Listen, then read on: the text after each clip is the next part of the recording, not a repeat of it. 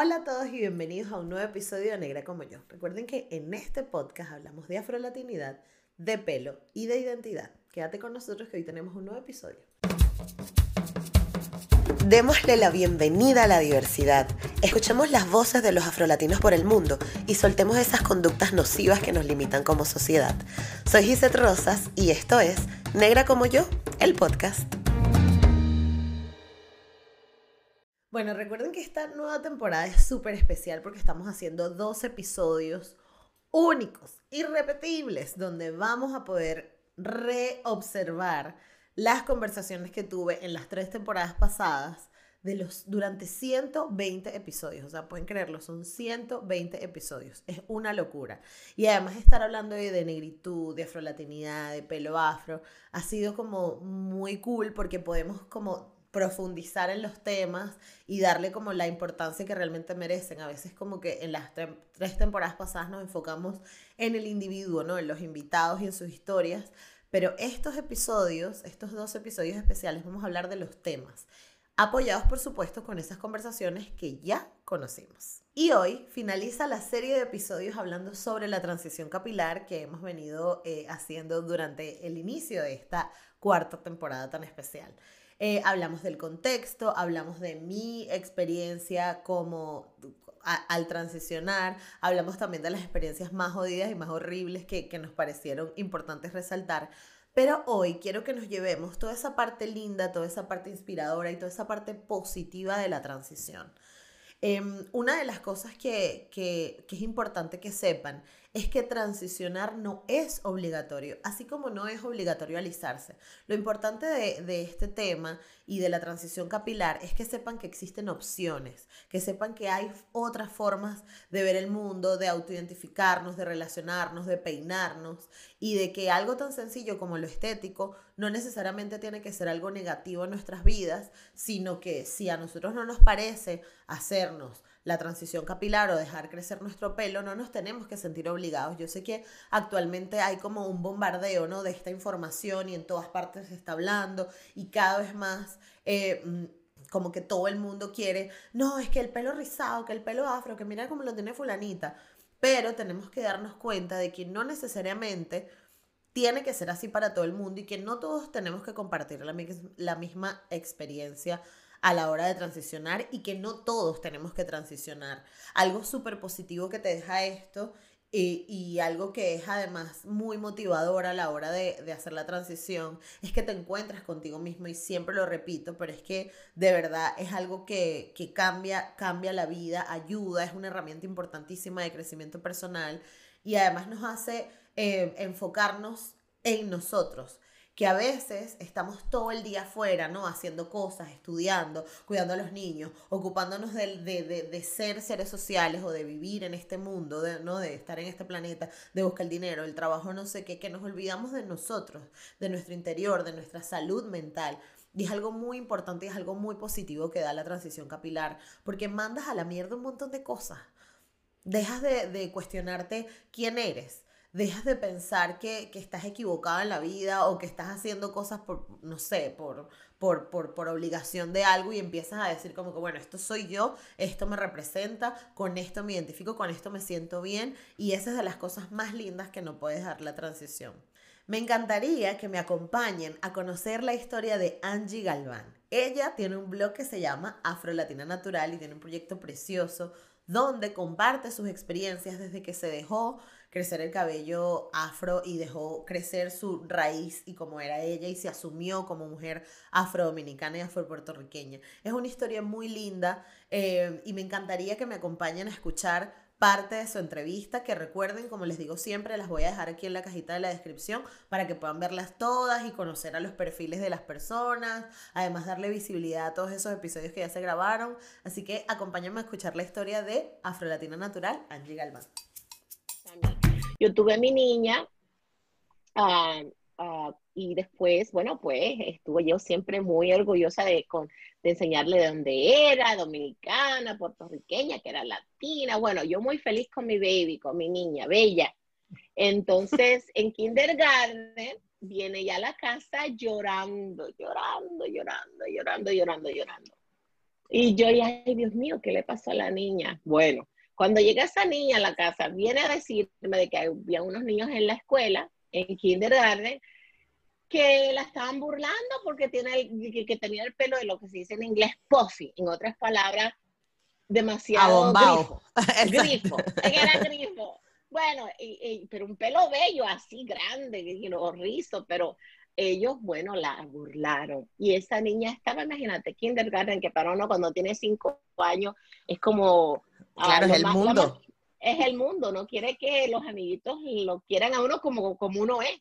Exactamente. Entonces, pues ahí fue la primera vez que ella tuvo que pasar por esa experiencia de ser excluida por algo físico que es directamente parte de su afrodescendencia. Exactamente. Interesantemente, años atrás, cuando yo tenía cinco años. Yo estaba en Puerto Rico en kindergarten ah, y otra niña, estábamos peleando como por plasticina, quién sabe. La cosa es que ella se enojó y la forma que ella como que, como, no sé, parece que la única forma que ella pudo como de, de, de, vengarse, de vengarse, vengarse, quién sabe, uh, fue decirme, bueno, pues tú eres fea porque eres negra y tienes el pelo malo. Una niña de cinco años, teníamos cinco años, kindergarten, que imagínate, eso, eso, no se, eso se aprende. Los niños Exactamente, eso era lo que te iba a decir. yo, como educadora, que yo estoy en educación, yo sé, yo he enseñado a niños de tres y cuatro años, los niños, eso se enseña. Los niños, eh, a los tres años un niño todavía no hace eso, ¿verdad? Entonces, bueno, y repiten ah, todo lo que aprenden en casa. Y repiten todo lo que aprenden. Entonces, bueno, pues, ah, entonces estoy con mi niña, kindergarten, lo mismo que me pasó a mí cuando tenía cinco Y yo dije, wow, está pasando otra vez, es como repitiendo la experiencia. Entonces yo me sentí súper mal, uh, no solamente porque me dio pena con mi niña, pero porque sé que el mundo es cruel, pero a la misma vez me sentí muy mal porque fue como la misma experiencia, eso como que me volvió esas emociones de ser excluida o no de, ser, de no ser suficiente porque soy negra o tengo el pelo malo, que le gustan decir en Latinoamérica, que nuestro pelo es bello y muy bueno. Hermoso. No es malo, es hermoso. Entonces, bueno, lo leí, le, leía, le, le dejaba saber que era bella, que Dios la había hecho así bella como ella es, que ella se tiene que amarse ella misma así como Dios la hizo. Bueno, pasa un año, ya está en primer grado, y bueno, yo creía que estamos bien, y me dice, mami, tú tienes el pelo rizo también como yo, porque acuérdate que yo siempre lo tenía alisado. Exacto. Y yo digo, sí, yo lo tengo rizo. Ah, pero ignorantemente de mi parte le digo yo a ella, ay, pero es que mi rizo no es tan lindo como el tuyo. Por eso es que yo no me lo dejo rizo. Okay. Y, dice, y dice ella, bueno, tú no me dijiste que me quisiera como Dios me hizo. ¿Y por qué no lo haces tú también? Wow. de, de seis años, porque es que los niños son brillantes, ¿verdad? Wow. Son angelitos de Dios. Y entonces eso fue el mensaje que Dios me mandó, ¿verdad? El mensaje que Dios me mandó es que si tú quieres ser un ejemplo para tu hija, tienes tú que pasar esa experiencia también y empezar lo de ti. Los libros, las clases de baile afrodescendientes, nada de eso va a ser tan fuerte y tan poderoso si no lo haces tú como mujer. Exactamente. Entonces, pues ahí fue cuando dije, ok, ahora sí tengo que empezar. Este, atención padres, atención padres.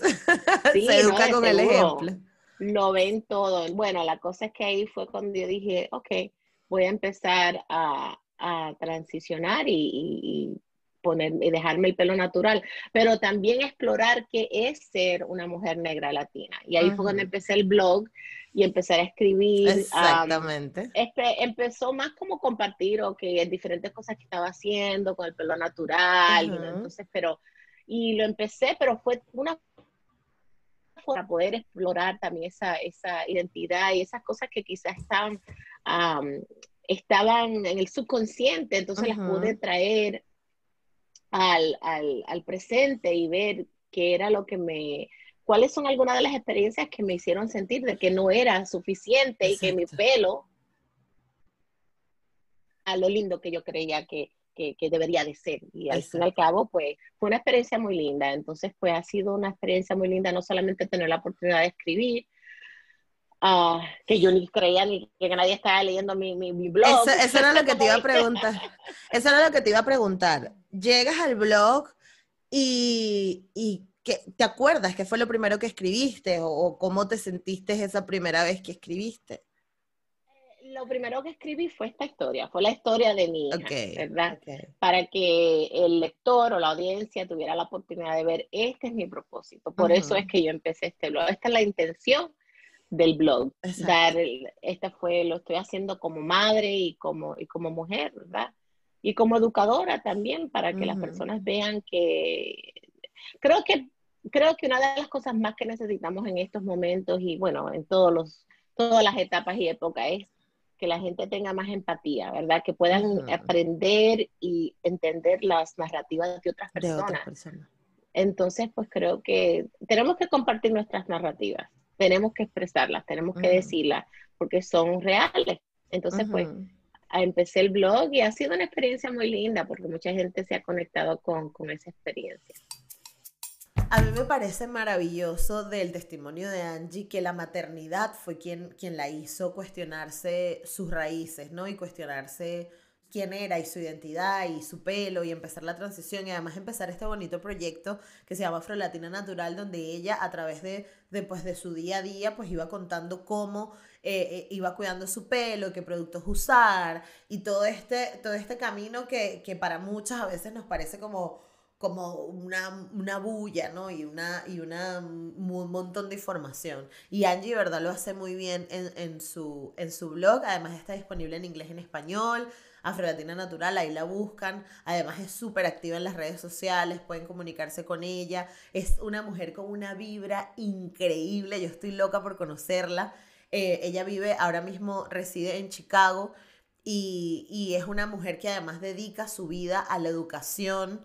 Em, lo cual, lo cual conecta muy bien con todo el tema de la identidad porque ella se ha preocupado por hacer que, su historia se vea reflejada en todos los niños a los que ha educado a través de los años y además que, que ha podido enseñar eh, su cultura en una escuela norteamericana y eso es maravilloso y me parece bellísimo. Este episodio está enfocado en hablar desde lo positivo, lo inspirador y lo motivador de, de, hacer la transición. Y una de las cosas que yo me llevo personalmente es que a mí me ayudó a relacionarme distinto. Si bien yo soy como me, soy una mujer súper sociable, hablo, digo lo que me da la gana y tal, como que no tengo filtro, pero esa precisamente es como mi, mi, mi coraza para realmente mostrar quién soy, las cosas que me dan miedo, las cosas que me gustan. Eh, no sé, yo siempre intentaba como que hacer esto de a donde fueres, haz lo que vieres, no sé cómo que se dice ese dicho, pero, ¿sabes? Como que siempre intenté como hacer lo que veía, si hay que estar calladito, hay que estar callado, si hay que sentarse, hay que sentarse, ¿no? Y si hay que hacer bulla y se puede bochinchar, pues uno pregunta y tal. Y la transición capilar me ayudó a esto, ¿no? A desbloquear todas estas cosas en mí, pero no solo el pelo, sino a nivel de mi cuerpo. Em, y esto es algo que yo siempre comento, pero a mí la transición capilar me ayudó a mejorar mi relación con mi cuerpo en general. Y a veces se me olvida si esto lo he dicho en entrevistas, en live, en el podcast, donde sea. Pero bueno, yo lo repito como un lorito. Te ayuda a desbloquear y a desaprender tantas cosas de uno mismo. Probablemente parecerá agobiante al principio si estás empezando la transición, pero después es como un universo de cosas maravillosas. Es como que toda la vida estaba compleja por ese caucho, ya me vale verga. Y toda la vida este, me cuestioné tal cosa de mí y ya te empieza a dejar de importar un montón de cosas y eso es algo muy lindo que me llevó de la transición. Eh, el siguiente testimonio que tengo, el siguiente eh, eh, audio que quiero que escuchen es de Jennifer Parker, una activista afro-argentina, modelo, cantante que se enfrentó a la transición de una manera también muy particular, pero em, yo creo que ella le dio un enfoque, en un enfoque bien positivo porque ya se liberó de muchas cosas y como que mandó a la verga a un montón de gente y un montón de, de cosas. Y está súper cool, así que conozcan la historia de Jennifer Parker y ya seguimos con este episodio bello de la transición capilar. Siempre fui consciente de que era una mujer negra o una nena negra. yo decía, yo soy negra. No había forma de que no lo supiera porque todo el mundo me lo hacía notar, o sea, siempre me insultaban y me decían negra, entonces ya lo sabía. Lo que sí me pasaba mucho era que por ahí me gritaban, qué negra hermosa, entonces sí me daba cuenta y me ponía incómoda, sentía mucha incomodidad con mi cuerpo, muchísima. que hoy en día no siento y por eso me gusta andar mostrando todo. Pero sí, soy una, persona que, le gusta disfrutar su cuerpo, porque en un momento no lo pude disfrutar. Pero te molestaba la piel, te molestaba eh, tu, la fisionomía tu cuerpo, o sea, ¿qué era lo que te hacía como... Lo que... me molestaba, yo antes tenía muchas tetas, me saqué. Okay. Y siempre venía con el estereotipo, las negras son diosas del sexo. Y teniendo 16 años y que te hablen señores de 40, no está bueno. No. Así que por ese lado la resufría y mi pelo me volvía loca mi pelo en ese momento me, me, volvía loca porque yo no quería mi pelo, mi pelo no me quería a mí. Nos llevábamos pésimo, no había forma de que nos lleváramos bien, eh, la pasábamos muy mal. Así que nada, rabiar con el pelo creo que es lo peor. Con mi color de piel yo no podía rabiar, bueno, ahora no, no, no me lo podía sacar. Pero si me lo hubiese podido sacar, no sé si me lo hubiese sacado. pero me imagino que tuviste tu época de alisarte y de todas, todas estas movidas, ¿no? Con el pelo, como fue. Sí, creo que tenía nueve años. Pero me lo arruiné tanto, me rompí el pelo, directamente me lo quemé, que me lo hice una vez, pero era tan potente el producto que, bueno, me quedó así y no me lo volví a hacer y hasta que, bueno, recuperé los rulos hace cuatro años, pero... O sea, desde los nueve hasta hace cuatro años que hiciste la transición. No, es que nunca, nunca hice una transición, sino que a los nueve años me quedó quemado el pelo y nunca se me recuperó. Wow. Y no sé por qué no se me recuperaba. ¿Cómo lo usaba? O sea, planchita o como. No, ni siquiera me peinaba, para que tengas una idea. Yo usaba el pelo de cualquier forma, me metía una colita, me ataba el pelo atrás y listo. ¿Y qué, qué fue lo que te hizo despertar entonces a, a decir, ¿hay algo que hacer con el pelo o cómo, qué hacemos? No, fui, me fui a Estados Unidos donde vive la parte, la parte paterna de mi familia. Okay. Y me vieron el pelo y me dijeron, vení para acá. ok. Sí, y me agarraron y me pusieron aceite de coco durante dos semanas. No me dejaban lavarme el pelo con shampoo ni enjuague. Me lo nutrían ellas cuando querían nutrírmelo, mis tías. Okay. Y así durante dos o tres semanas y cuando volví a Argentina tenía un pelo nuevo. Wow, qué cool. Son cosas que decís, mejor ni pregunto. Claro, sí, exacto. No quieres saber qué me hicieron, pero qué maravilla. Claro. Estoy feliz con mi pelo. A mí me encanta cuando eh, los invitados como que, no sé, me, me da hasta como envidia. No existe la envidia sana, me da una envidia de verdad, que es como, coño, yo quiero ser así. Lo que pasa es que no, no es una envidia de que quiero que le afecte a la otra persona y que la otra persona se joda, no. Sino que es una envidia de, ay, yo quiero eso. Yo quiero a veces tener la seguridad que tiene Jennifer Parker, ¿no? Y la siguiente que van a conocer, que es Ale, Alejatame, Alejandra Taborda, bueno, se van a morir. O sea, Alejandra, rapidito, mira, no, que usted conmigo no se va a meter. Y aparte es una caleña divina. Eh, que tiene una historia también de transición súper linda. Eh, Alejandra además ha trabajado, trabaja en los medios de comunicación colombianos. Es preciosa, súper simpática, este, llena de buena vibra y es como te encanta relacionarte con gente así. Pero yo creo que esa, ese brillo y esa magia que tienen, que a veces incluso, particularmente a mí me dicen que tengo, que yo no sé, bueno, no pero que a uno le dicen que tiene, se rompe y, se, y sale y surge gracias a la transición capilar. Entonces es un momento muy bonito, es una parte muy linda de la vida y todavía, insisto, yo no he conocido a nadie que se haya echado para atrás y haya dicho, ay, bueno, o sea, sí, si estás a mitad de la transición y todavía estás indeciso, pero después que lo haces, que ya ves tus rulos, que aprendes a manejarlo y que ya disfrutas de tu pelo, de verdad que es raro quien diga me devuelvo, lo que pueden hacer es plancharse, alisarse, que insisto, no hay nada de malo en eso, no hay nada de malo de que tu decisión sea alisarte el pelo, por favor, y esto que quede súper grande, es un disclaimer importantísimo. El hecho de que hablemos de la transición y el, hecho de que hablemos de pelo afrorizado no significa que queramos que tú, Carlotica, que estás alisándote tu pelo divina de la vida, te lo tengas que hacer. No, significa, y hablamos de estos temas para que primero vean cómo a nosotros nos afectó positivamente. Segundo, para que sepan que hay opciones, que existe un mundo más allá de alisarse, que no necesariamente tu única opción tiene que ser esa. Y tercero, que, que, es maravilloso encontrarte con tu identidad y saber quién eres y expresarte distinto. Entonces, vean el testimonio de Alejandra Taborda Vena, bellísima, y ya seguimos con más de este episodio.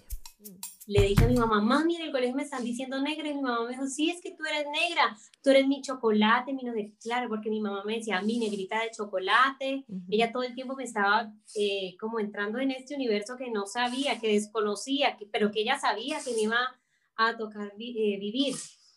Y pues nada, los otros insultos eran como, ay, sí, es que usted es del Chocó. Mm. Porque aquí en Colombia ese era una forma de discriminar o de señalarte. Mm. Como de ser el del Chocó es malo, o ser de África es malo, o ser negro es malo. Mm. ¿Sí? Entonces como, claro, yo estaba chiquita, tenía como cinco años, estaba en transición. Claro. Y que, y que me digan negra y del Chocó, uff, pucha. Claro. Duro. Claro. Claro, porque además te conectas con la parte negativa de eso, o sea, como que cuál es el problema de que me llamen negra, o sea, sí soy negra, pero uno lo ve como mal, uno lo ve como algo malo. Entonces, desde ahí empezó la educación en mi casa, okay. porque mi cabello era así, a través de los peinados, o sea, siempre he tenido un montón de moñas, de bambitas, de cositas, o sea, todos los peinados habidos y por haber, yo los tuve. De hecho, tenía una tía que vivía en Inglaterra y llegó con estas antenitas que tiene el chapulín, pero las mías eran rosadas, de escarcha, tenían un resorte y era un pompón grandote. O sea, nadie en Cali las tenía, solamente mi prima y yo. Y cuando pasamos, claro, los papás señalándole a los hijos para que se burlaran de mi prima y de mí. Wow. Y mi tía, mi tía me decía, échese la bendición, porque en esa época éramos cristianas, échese la bendición y pida por ellos. Éramos católicas, perdón. Dijo, échese la bendición y ore por ellos. Y dígales qué pesar, que Dios te ayude. Y eso era lo único que me decían. Wow. Pues imagínate. Sí, claro, es que como que estamos demasiado acostumbrados a opinar sobre el, aspecto de la gente, ¿no? Por ahí hay un dicho que dice que si la persona tiene algo que no se puede arreglar en cinco segundos, no se lo diga. No hace falta que lo diga. Espero se lleven cosas lindas de estos cuatro episodios especiales, como les dije, hablamos del contexto, hablamos de mi experiencia, hablamos de los momentos más difíciles para algunas personas y hablamos también del enfoque positivo que se le puede dar a la transición o de esa, esa cosa linda que sale, que sale de ahí cuando, cuando transicionamos. Em, espero lo hayan disfrutado muchísimo. Recuerden que estoy en todas partes como negra como yo que tenemos un Patreon donde nos puedes ayudar monetariamente a colaborar el proyecto, si te gusta, eh, imagínate que me estás invitando a un café una vez al mes y gracias a eso pues nosotros podemos seguir trabajando aquí, eh, pagar las cositas que se tienen que pagar, hacer los, los backings. Si estás escuchando en Spotify tenemos unas hojas doradas preciosas pintadas con aerosol hechas por el equipo de Atrezzo llamado Luis Alejandro Rosa, Carmen y mi mamá. Em, y bueno, esas son cosas que, que fluyen y que, y, que, y que suceden y que se hacen realidad gracias al Patreon. Em, que además, si no tienes cómo, pero te encanta el proyecto, pues comparte, sígueme en las redes sociales que no cuesta nada, dale like, suscríbete al canal y dale follow en todas las plataformas de podcast donde escuches el, podcast, porque a veces se nos olvida, a veces uno escucha, escucha cosas y dice, ay, yo no lo seguía, pues acuérdate de seguirme. Eh, nada más para que, para que este mensaje crezca y se multiplique y pues veamos cosas distintas en las redes sociales que a veces hace tanta falta que escuchemos como que cosas nuevas. Eh, gracias por estar aquí un episodio más. Nos vemos la semana que viene. Ya salimos de la transición. Vamos a seguir hablando de, otros temas. Vamos a hablar de racismo, vamos a hablar de afrofeminismo, vamos a hablar de las brechas económicas que existen en la comunidad afro, vamos a hablar de activismo, vamos a hablar de muchísimas cosas lindas y espero eh, se lo estén disfrutando tanto como yo esta temporada que estamos trabajando con mucho cariño. Un beso y nos vemos la próxima semana. Chao.